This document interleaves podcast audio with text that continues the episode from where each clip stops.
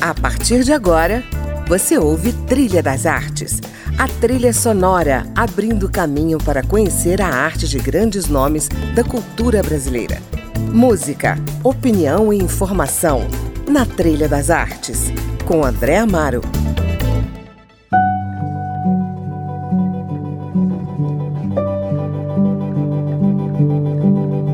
Olá, no programa de hoje vamos falar de artes plásticas, artes visuais, arte fotográfica, arte contemporânea. Tudo isso junto está na exposição A Parte pelo Todo, de Lucas Dupin, um mineiro que vive e trabalha em Belo Horizonte e São Paulo, mas que tem também uma relação com Brasília. A mostra acontece no Centro Cultural do Tribunal de Contas da União, aqui da nossa capital. Tem curadoria de Sinara Barbosa e inclui instalações, objetos, aquarelas, vídeos, fotoperformances e fotografias. Bem-vindo, Lucas, ao Trilha das Artes. Muito obrigado pelo convite, André. Então, essa é a sua maior exposição individual mas não é uma retrospectiva dos seus trabalhos, né?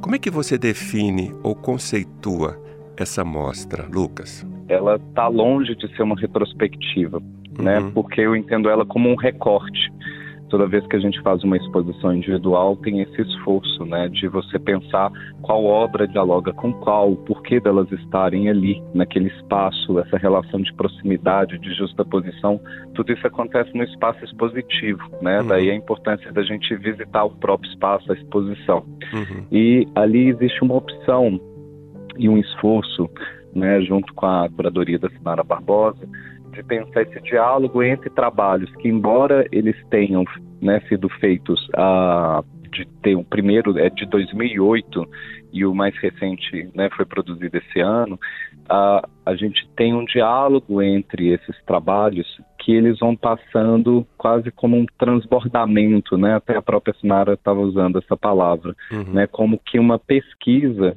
né? Como que um interesse ele passa de um trabalho para o outro. Então essa esse termo, né? Eu acho que mais à frente a gente pode falar mais a parte pelo todo. Uhum. Ele vai mais na direção de né, encarar o trabalho não só pela linguagem, porque quem visitar a exposição vai ver que tem trabalhos de todas as naturezas possíveis ali dentro, mas de um modo de se pensar, né, um modo de trabalhar o que está no nosso entorno. Uhum. Olha só, hoje em dia a gente usa a expressão artista visual para se referir àquele artista que aborda várias linguagens dentro é, de uma gama de possibilidades, né? Como é que você se define? Eu sempre me apresento como artista visual. Isso já até foi uma questão, assim, né? Uhum. Entre porque a gente tem esse, essa outra terminologia que é do artista plástico. E ainda também a gente poderia adicionar o simplesmente artista né, para não se restringir também a uma questão até mesmo da linguagem, pensando que tem artistas que transitam entre as próprias áreas, né, do teatro, da música, do cinema, uhum. do vídeo e por aí vai. No meu caso, eu acabo sempre me apresentando como artista visual, por entender é que, apesar né, de um trabalho poder ser instalação, pintura, escultura, vídeo, objeto, eu estou sempre pensando na relação da imagem, né, em como que essas coisas conversam com quem está vendo enquanto imagem. E daí essa questão do visual, me parece que ela abarca melhor essa ideia do que a, o artista plástico, que ainda tem uma concepção muito ligada às mídias tradicionais, né, da pintura, da escultura, da gravura, do desenho, por aí vai. Uhum. Maravilha. Bom, vamos às suas sugestões musicais. Depois a gente volta para falar da exposição, né? Afinal, o papo está só começando. Maravilha. no topo da sua lista de música, você nos traz Caetano Veloso, Livros. Ele diz que livros são objetos transcendentes. Por que, que você escolheu essa música, Lucas? Eu adoro essa música do Caetano. É, acho que é uma música belíssima, né? Inclusive também tem um clipe muito lindo, né? É, recomendo a quem puder ver né, em alguma plataforma. É, e essa música ele ele vai mergulhando assim nessa relação quase que afetiva com o universo do livro que para mim faz muito sentido né na exposição a gente tem alguns trabalhos que tem o livro ou como assunto ou como objeto mesmo, né? Eu começo meu percurso nas artes plásticas também como encadernador, como um apaixonado por livros e dessa dessa paixão, né? Eu não consigo de não conseguir ver livros sendo jogados fora, eu começo a dar também uma destinação a pensar é, trabalhos a partir desses objetos que começam a ser descartados e que hoje, né, com toda essa revolução tecnológica, a gente vê também que alguns livros já não têm mais préstimo, né? Então esse lugar de pensar até mesmo o próprio conhecimento, a nossa relação com o livro que excede o próprio objeto, eu acho que essa música traz alguns elementos aí bem interessantes para a gente pensar isso. Tropeçavas nos astros desastrada, quase não tínhamos livros em casa e a cidade não tinha livraria. Mas os livros que em nossa vida entraram são como a radiação de um corpo negro apontando para a expansão do universo. Porque a frase, o conceito, o enredo, o verso e sem dúvida, sobretudo o verso é o que pode lançar mundos no mundo. Tropeçavas nos astros desastrada, sem saber que a aventura e a desventura dessa estrada que vai do nada ao nada são livros e o luar contra a cultura.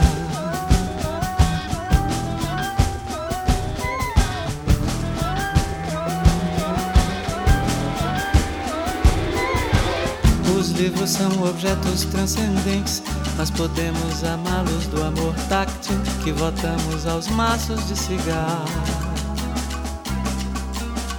domá-los, cultivá-los em aquários, em instantes gaiolas, em fogueiras, ou lançá-los para fora das janelas. Talvez isso nos livre de lançarmos, ou que é muito pior, por odiarmos, podemos simplesmente escrever um. Encher de vãs palavras, muitas páginas e de mais confusão as prateleiras Tropeçavas nos astros, desastrada, mas para mim foste a estrela entre as estrelas.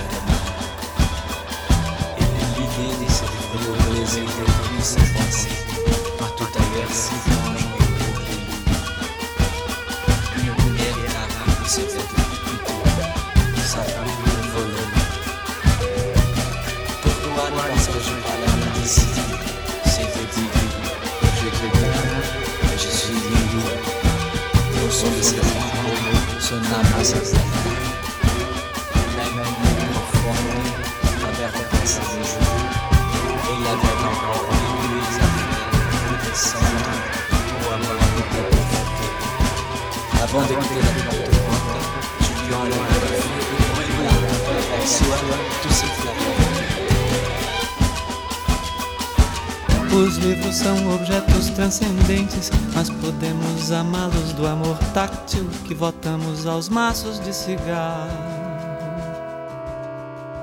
Domá-los, cultivá-los em aquários, em estantes, gaiolas, em fogueiras, ou lançá-los para fora das janelas. Talvez isso nos livre de lançarmos-nos, ou que é muito pior, por odiarmos-los, podemos simplesmente escrever. Hum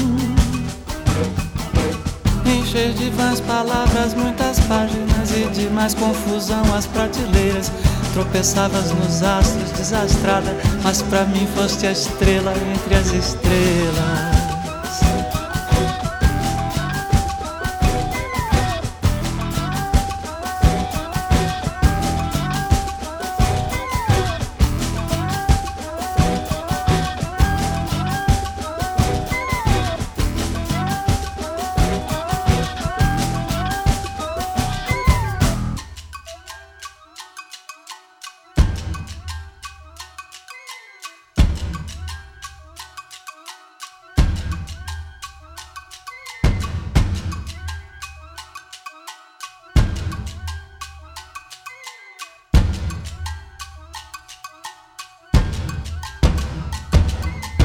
Esse foi Caetano Veloso e a canção Livros, sugestão do meu convidado de hoje, o artista visual Lucas Dupin. Lucas, você me disse que o livro, né, é tema ou objeto da sua exposição. E eu, quando faço uma entrevista com um artista visual ou um artista plástico, é sempre difícil né, fazer o ouvinte visualizar uma obra, um quadro, uma fotografia. Como é que você poderia traduzir em palavras o que está exposto nessa sua mostra no TCU? É possível fazer agora uma audiodescrição, por exemplo? André, é sempre mesmo um desafio, né? Quando a gente vai falar de imagem, né? Quando a uhum. gente ativa a, a, a, imagem por uma outra linguagem, que no caso aqui é a voz, né? A fala, a gente já está no, no, gesto de construção de uma outra coisa que já é diferente daquilo que está lá, né? No espaço expositivo. Mas eu acho é, muito é, né, pertinente esse exercício aqui ainda e ainda mais instigante. Mas eu já deixo o convite para todo mundo né, que estiver nos ouvindo que vá até a exposição e não deixe de ver em presença mesmo esses trabalhos. Claro. Né? É uma exposição que ela traz um, um, recorte de 13 séries de trabalhos. E quando eu falo série, o que, que eu quero dizer? É porque às vezes uma série de trabalhos ela tem uma mesma ideia que percorre esses trabalhos, mas às vezes você não tem uma obra só, você tem vários trabalhos dentro de uma série, né? Várias obras dentro de uma série. Esse é o caso, por exemplo, da Biblioteca por Vir, que é um trabalho da exposição que tem o livro como objeto e, quanto, e como assunto também, eu diria. Uhum. Né? Então, para que o ouvinte tenha uma, uma imagem assim. Eu começo a trabalhar né, é, com esse, essa pesquisa com os livros em 2008, 2009, mais ou menos, é, e ali naquele momento já começa um processo é, de eu ver muitas enciclopédias. Eu, eu, né, eu, já realizei até aqui várias exposições em bibliotecas, é um espaço que eu frequento, né, sempre fre frequentei muito, uhum. e é, enciclopédias, livros médicos, livros jurídicos, são livros que eles têm um descarte é, enorme, né? Porque se a gente pensar, acho que muitos dos ouvintes aqui, né, André, já fizeram suas pesquisas através de uma Barça, de uma Delta, é, de uma enciclopédia, né? Que a gente ficava ali folheando atrás dos verbetes. Uhum. Mas que hoje a gente vai ali no Google, né, da vida, digita aquele verbete e tem várias outras opções. Então, esses, esses objetos também, de algum modo, eles foram caindo num desuso. Então, as próprias bibliotecas já não têm lugar para armazenar, então isso vai sendo descartado, né? E quando, na melhor das hipóteses, vai para reciclagem. Uhum. Então, começo também a, a, a, a colecionar, coletar esses livros de descarte, né? E e pensar esse objeto enquanto suporte, enquanto matéria para algumas obras. Uhum. Então, no caso da Biblioteca por Vir, né, é, é um trabalho que eu é, imaginem que eu pegue o livro e eu fatio esse livro em várias camadas finas, em vários nacos né, de livros. Uhum. E esses livros eles são reorganizados como uma estante. Né, nessa série Biblioteca por Vir, eu mantenho essa ideia da estante de livros, então quem vê o trabalho, ela vê e reconhece que são livros. Ela vê e reconhece que são livros que estão saindo da parede. Só que a gente não tem acesso a esses livros, porque eles estão cortados e colados à parede. E eles se transformam também em suporte para aquarela de plantas, né? E aí não são plantas quaisquer, mas sempre plantas que vão se apoderando dos lugares por onde elas crescem né? Uhum. Então a gente tem sempre, eh, né? Na exposição tem algumas é, costelas de Adão, né? Que são aquelas plantas mais tropicais. Você tem algumas é, outras plantas é, como a jade, que é uma trepadeira. Você tem algumas plantas que se apropriam desse suporte e é uma aquarela bem realista, né? Mas eu sempre gosto de frisar que não é uma dimensão de uma virtuosa da técnica, mas de fazer uma menção a uma questão técnica que é da aquarela e da aquarela botânica. Né? Quando a gente pensa nos artistas viajantes, André, tudo que a gente conheceu do mundo primeiro, enquanto né, é, nas espécies de fauna e flora, elas foram feitas inicialmente em aquarela. Uhum. A aquarela guarda esse lugar da representação do mundo historicamente. Então, usar a aquarela ali sobre esse suporte do livro que ao mesmo tempo está ali e não está, está destruído. Tem um jogo que me interessa nesses trabalhos, porque é essa ambiguidade, né? Você tem um livro, você tem um elogio ao livro, mas ao mesmo tempo esse livro é inacessível, né? Você tem essa planta que cresce de uma aquarela muito delicada, né, muito meticulosa, mas ao mesmo tempo você tem a pólvora, que é outro elemento que eu uso em vários trabalhos, né? Um elemento que lida com o acaso, que lida uh, com esse lugar de uma imprevisibilidade, né, e de um não controle que é quase antagônico àquela aquarela que está ali. Então tem esse jogo que eu acho que quem está visitando a exposição é convidado a fazer, e mas ao mesmo tempo essa dimensão estética que para mim é quase como uma uma isca, uma fisga, né, uhum. para trazer outros elementos, né?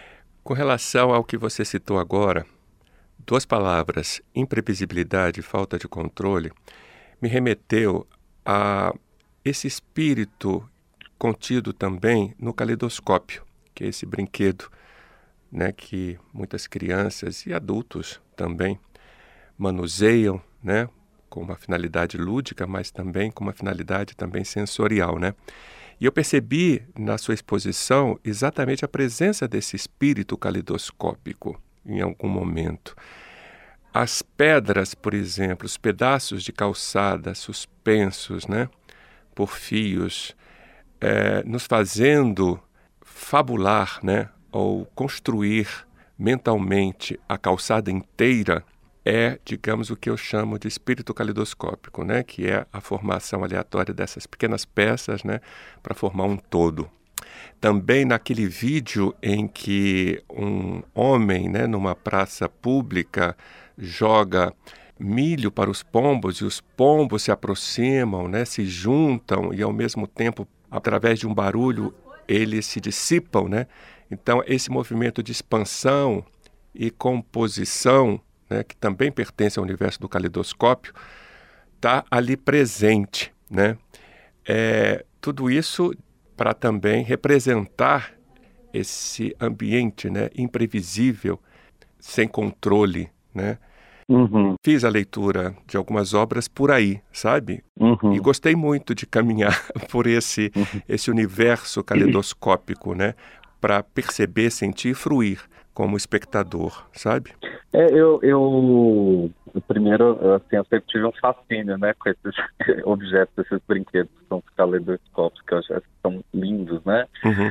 É, essa perspectiva, André, é, eu percebo que ela acontece, por exemplo, muito mais para mim no ateliê, no processo de ateliê, de pesquisa, uhum. né, é, do que na exposição. É, e eu fico muito feliz de perceber que isso, né, que dentro da sua experiência lá na exposição te trouxe isso, porque é também de algum modo pensar que ocorre esse rebatimento de um trabalho de ateliê dentro do espaço expositivo também, né? Uhum. Então, eu fico feliz com, essa, com esse seu retorno, né? Porque esse lugar da experiência ele acaba sendo sempre muito único de quem vai ao espaço, né? É, quando eu chego ali com uma proposta de ocupação, com trabalhos, né, a gente teve um desafio, a expografia, né, que foi feita pela Ives Apellini, assim, que é lindíssima e que chega com um desafio que é como você ocupar um espaço que não tem saídas, né, um espaço que ele é todo fechado, Exato. né, é um espaço que ele não tem um pé direito tão alto, né, é um espaço enorme, mas ao mesmo tempo não tem um pé direito tão alto, e com trabalhos tão distintos entre si, né? E tinha sempre esse lugar de como que você é, pode é, não bloquear a visão de quem está visitando o espaço, de modo que um trabalho converse com o outro. Uhum. E aí, para mim, essa ideia do caleidoscópio, desse acaso, ele até acontece é, mais nessa relação de deslocar por ali, porque à medida que você caminha por aqueles painéis que estão vazados, eles comunicam uma, né, um trabalho que às vezes não tem uma relação com o outro, ele, por um caminhar, ele começa a conversar com outro que está ali no fundo. Né? Então essa dimensão de acaso também, né, que aí traz o corpo para dentro, né, do espaço, ela só vai se dar ali, né, na visita, né? Uhum, e exato. ela vai mudando à medida que você anda, porque a gente está caminhando por paredes, né, para os ouvintes imaginarem. Toda a expografia, toda a exposição, ela tem suportes que são como paredes, mas são paredes vazadas. Então você tem o trabalho apoiado né, nessa, é, nessas paredes, nesses dispositivos, mas que eles não impedem a sua visão do espaço. E dialoga muito com Brasília também, né, André? Com certeza. Com a arquitetura da cidade. Com certeza. Bom, o que é uma foto performance? Uma foto performance, quando a gente pensa né, essa dimensão, são, a gente está falando de duas linguagens diferentes, né, da fotografia e da performance, uhum. né? É, o que o, o, o que é uma foto performance é um assunto tão é, tão conturbado, tão é, é, cheio de arestas, uhum. que levou até a criação de um fórum, que é um evento, um festival que inclusive está acontecendo em Belo Horizonte, né, que chama Fórum de Foto Performance, que é um evento que eu faço a curadoria a coordenação é, junto com a Ludmila Ramalho. Uhum. É, mas eu poderia te responder, André, é, pensando que a foto performance é um lugar de você trabalhar uma dimensão da ação, do corpo, da performance, de uma, de uma, né, uma ação que ela acontece de fato, mas que ela é pensada enquanto imagem. Ela é pensada sob o estatuto não da experiência com o público, que eu acho que é aonde a gente tem a performance se aproximando do teatro, por uhum. exemplo, mas ela tem uma dimensão de ser pensada enquanto imagem, né?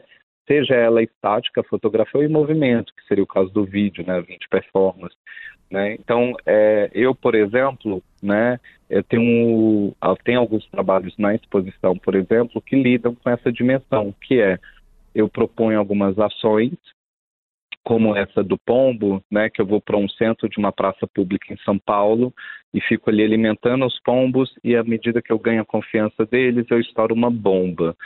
E na hora que eles voam, eu continuo jogando comida, eles voltam, eu estouro de novo outra bomba, né? Então essa ação ela acontece lá, ela é real, as pessoas estão vendo ela acontecer, mas ela é pensada enquanto vídeo. Uhum. Como ela pode existir enquanto imagem, né? Uhum. Mesmo vale para a série equivalentes e tudo mais. Então tem essa relação de você pensar uma outra dimensão é, performática que ela é muito mais animada, vamos dizer, né, por quem vê do que a coisa em si do artista fazendo ali naquela hora.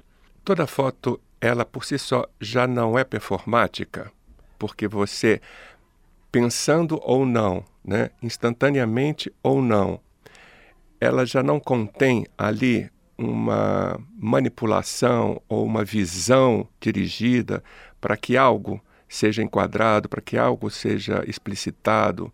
Eu acho que eu acho que a gente vai entrar no fórum. Mas é maravilhoso.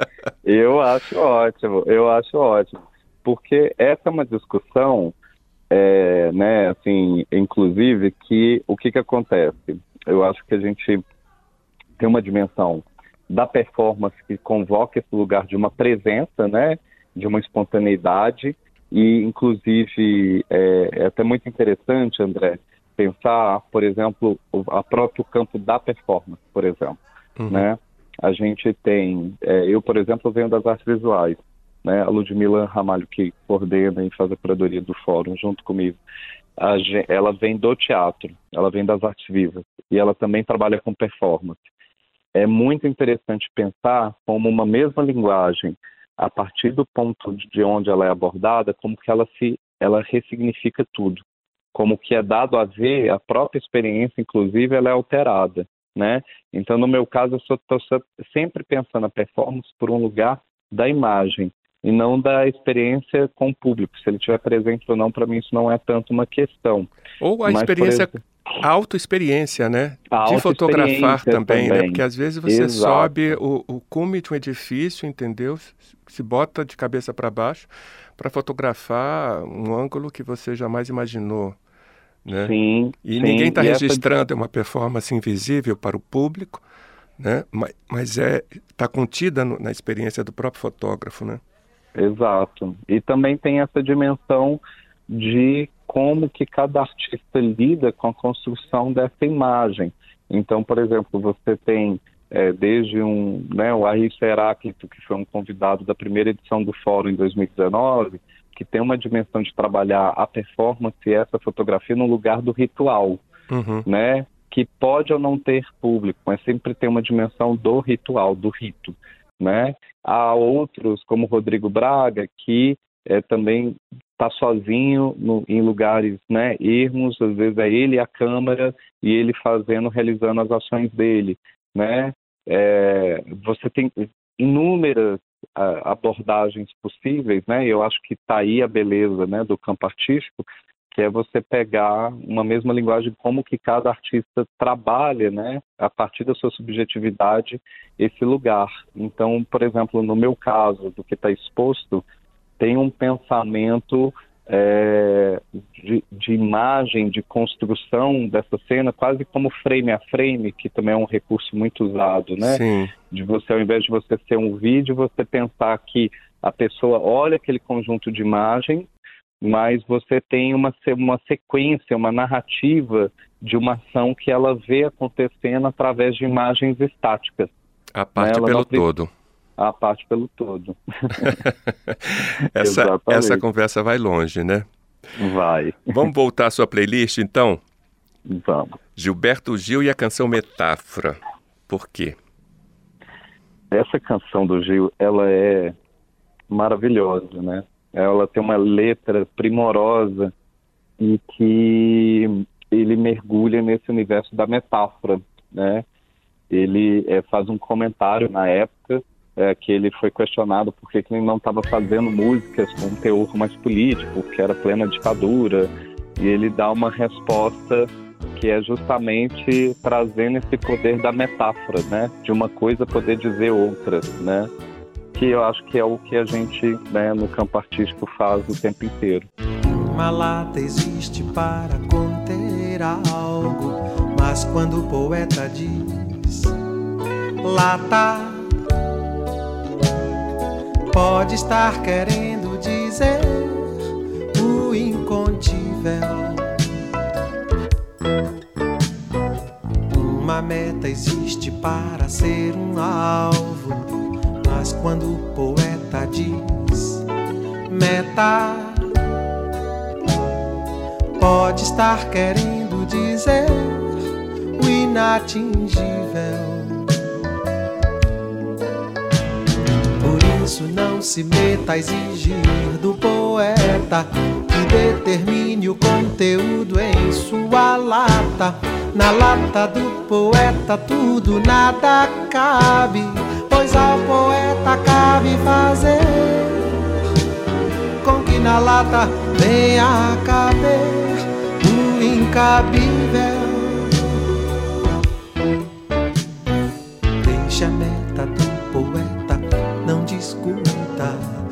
Deixe a sua meta fora da disputa. Meta dentro e fora, lata absoluta.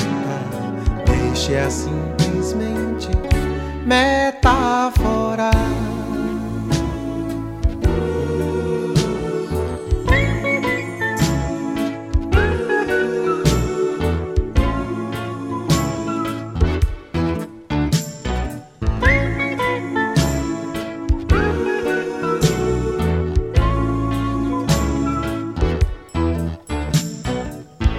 Lata existe para conter algo, mas quando o poeta diz lata,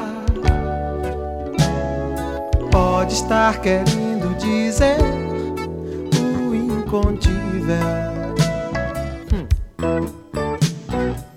Uma meta existe para ser um alvo, mas quando o poeta diz meta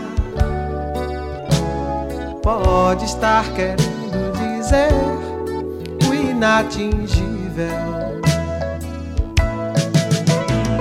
Por isso não se meta a exigir do poeta que determine o conteúdo em sua lata. Na lata do poeta tudo nada cabe, pois ao poeta cabe fazer com que na lata venha caber o incabível. Deixa a meta do poeta, não discuta.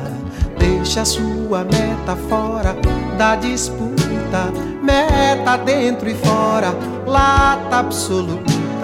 Deixe-a simplesmente metáfora.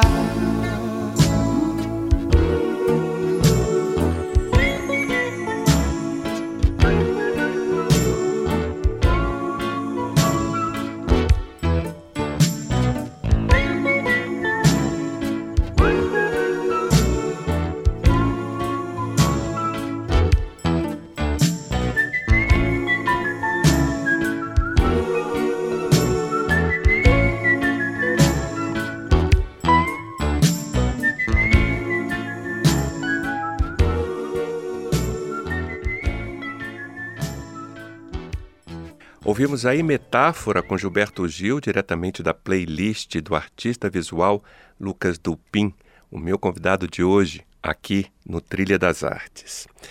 Lucas, qual tem sido a função do artista contemporâneo, na sua visão? Essa é uma pergunta bem complicada, hein, André? Mas eu também acho, ao mesmo tempo, é, uma, uma pergunta essencial. É, que eu acho que qualquer tentativa de responder aqui ela vai escorregar para vários os lados. Mas eu diria, André, eu vou aqui ousar me lançar nesse exercício, né, de, de pensar, porque eu acho que a gente está vivendo um momento histórico no qual a gente vê as pessoas uh, num lugar de muitas certezas, né, de uma polarização, né, de um lugar de um pouco entendimento, diálogo, né, com quem pensa diferente. E eu acho que a arte é o lugar por excelência para a gente pensar a diferença, para a gente pensar de que um mesma, uma mesma coisa dada a ver, um mesmo objeto, uma mesma peça, uma mesma música, ela comporta inúmeras perspectivas, tantas quantas o número de pessoas e subjetividades possíveis. Né? Então, quando eu penso qual a importância do artista contemporâneo, eu acho que é, não só do artista, mas da arte contemporânea e da produção né, do que a gente entende como arte, é pensar também como que a gente pode ampliar esse entendimento daquilo que nos cerca e dar linguagem, dar linguagem para aquilo que a gente sente, né? Porque é uma coisa é, que todo mundo tem é subjetividade, como que a gente articula, como que a gente comunica e respeita do outro, eu acho que a arte é esse lugar. Daí a sua importância, daí o medo de algumas pessoas que não querem o diferente, não querem né, justamente abrir espaço para aquilo que elas não conhecem, né? E eu acho que a arte ela lida com esse não conhecer, esse não entender, e talvez por isso ela provoca né, não só né, o encantamento, mas também a surpresa, também o espanto, né, mas que são sentimentos importantes para a gente poder respeitar toda e qualquer subjetividade no mundo. Isso aí. Maravilha. Bom, vamos seguir aqui a sua trilha. Você escolheu para a gente ouvir também Corpo e Canção, da Letícia Fialho, aqui de Brasília. Por quê? Uhum. Ah, para trazer algo de Brasil, Letícia. Eu, aí eu já trouxe músicas que me acompanham aqui no ateliê, sabe? Ah, que o meu ateliê ele é, é música o tempo inteiro, né? E a Letícia Fialho está sempre aqui na, na playlist do ateliê. E quando eu soube que ela era de Brasília, eu não sabia. Eu falei, gente, olha, temos que colocar a Letícia Fialho.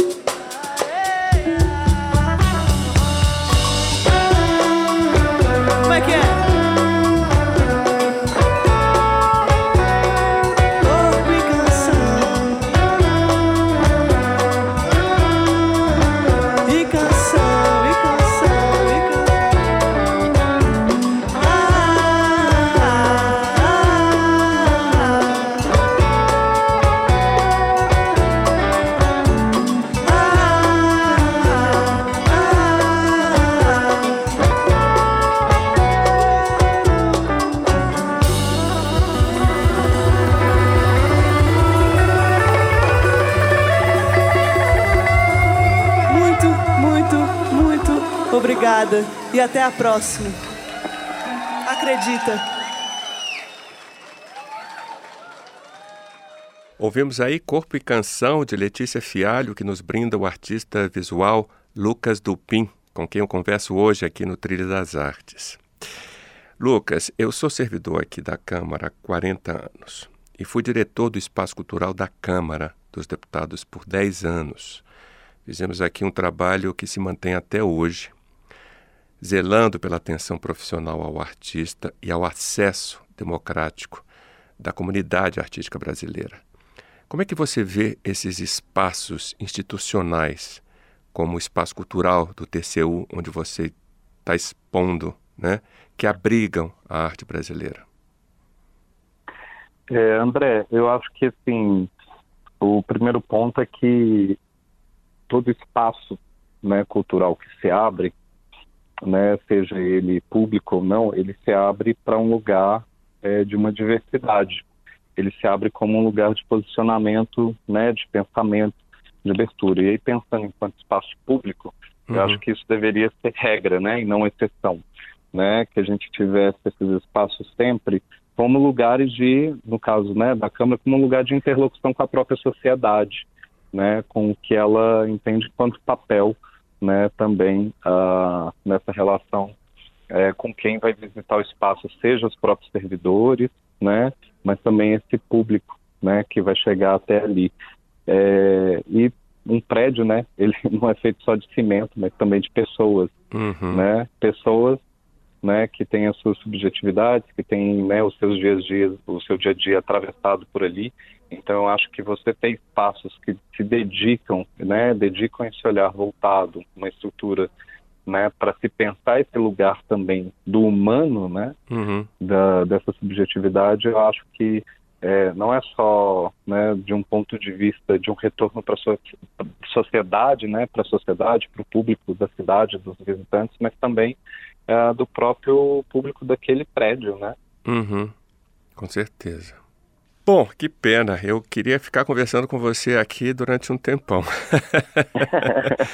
Mas vamos encerrar com Lué de Luna. Você escolheu a canção dela, Goteira. Por quê? Ah, mais uma música, assim, de uma artista, né, que eu gosto muito de escutar o que está sendo produzido também agora, né, uhum. é, dos artistas que são os artistas do nosso tempo, né, a gente convive com o que foi é, produzido já né, ficar mais tempo. Acho que está aí também a beleza da arte, porque ela fica, né? Uhum. E a gente continua convivendo com esse modo de pensar, às vezes pensado décadas atrás, mas também é importante a gente ouvir, visitar exposições, ler as pessoas, os artistas do nosso tempo, né? Que estão pensando aqui agora. E a Loed, para mim, é uma, uma cantora, assim, é, é maravilhosa, incontornável já, e uma presença sempre aqui no ateliê. né? Então, essa música eu acho belíssima. Maravilha, Lucas. Muito obrigado por estar aqui com a gente no programa. Sucesso na sua exposição, na sua arte. Quem quiser conhecer mais do seu trabalho, como é que faz? É, eu tenho, atualmente, eu estou só no Instagram. Eu estou com meu site em reformulação nesse momento, então deixa aqui o arroba, né, que é lucas.dupin. Uhum. E aí lá eu compartilho muito, assim, do processo tanto de ateliê, quanto de obras, das exposições, das agendas, né, de, de enfim, de lançamentos, né, eu lancei o meu livro ano passado, eu sigo com esses lançamentos agora, é, né, em outras cidades do Brasil, então para quem tiver interesse, né, de saber mais, até mesmo adquirir esse livro, é só ir lá no meu perfil, lucas.dupin, no Instagram, né, que lá vai ter essas informações e deixar o contato aberto também. Para quem me acompanha por lá sabe que eu, eu converso muito com as pessoas por lá também, vai ser um prazer. Maravilha. Então, sucesso mais uma vez, vida longa à sua arte. Muito obrigado, André, pelo convite e aos ouvintes. E você que nos ouviu, obrigado pela audiência. Hoje eu conversei com o artista visual Lucas Dupin. E na semana que vem tem mais Trilha das Artes. Encontro você na companhia de mais um nome da cultura brasileira. Até lá! Pra que me olhar assim? Se você sabe que é não, não brinca. Já comecei perdendo o jogo. Eu não sei jogar jogar pra quê?